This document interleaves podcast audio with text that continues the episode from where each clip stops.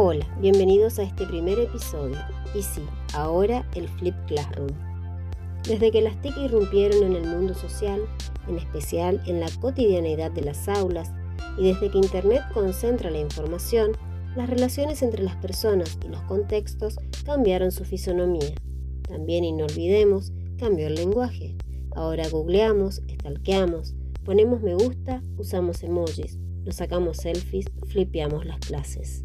Hablamos de sociedad de la información, sociedad del conocimiento y sociedad digital. En nuestro país, programas como Conectar Igualdad y Nuestra Escuela, con sus diversas instancias de formación en relación a las TIC, han llevado de una manera u otra al acercamiento a este mundo.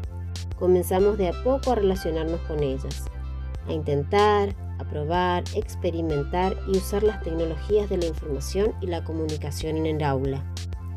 No debemos desconocer aquí las dificultades a las que nos enfrentamos aquellos que optamos por sumarlas a la experiencia de enseñanza y aprendizaje. La conectividad, la falta de equipos, el piso tecnológico deficiente, etc. Pero hay una gran verdad. Las TIC vinieron para quedarse. Y antes que nos sigan haciendo ruido y actúen como distractores del aprendizaje, es necesario que las sumemos y que de una vez por todas jueguen a nuestro favor.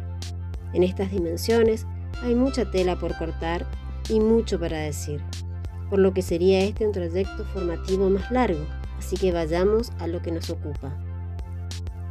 El Flip Classroom, aula invertida o aula inversa, es el modelo que invierte las actividades del proceso de enseñanza-aprendizaje de manera tal que las que normalmente se realizan en clase, como la presentación de un tema nuevo, el desarrollo de un contenido, se hacen en espacios fuera de clase, es decir, traslada la instrucción directa del docente fuera de la hora de clase y dedica el tiempo escolar para aplicar lo aprendido con la guía del docente.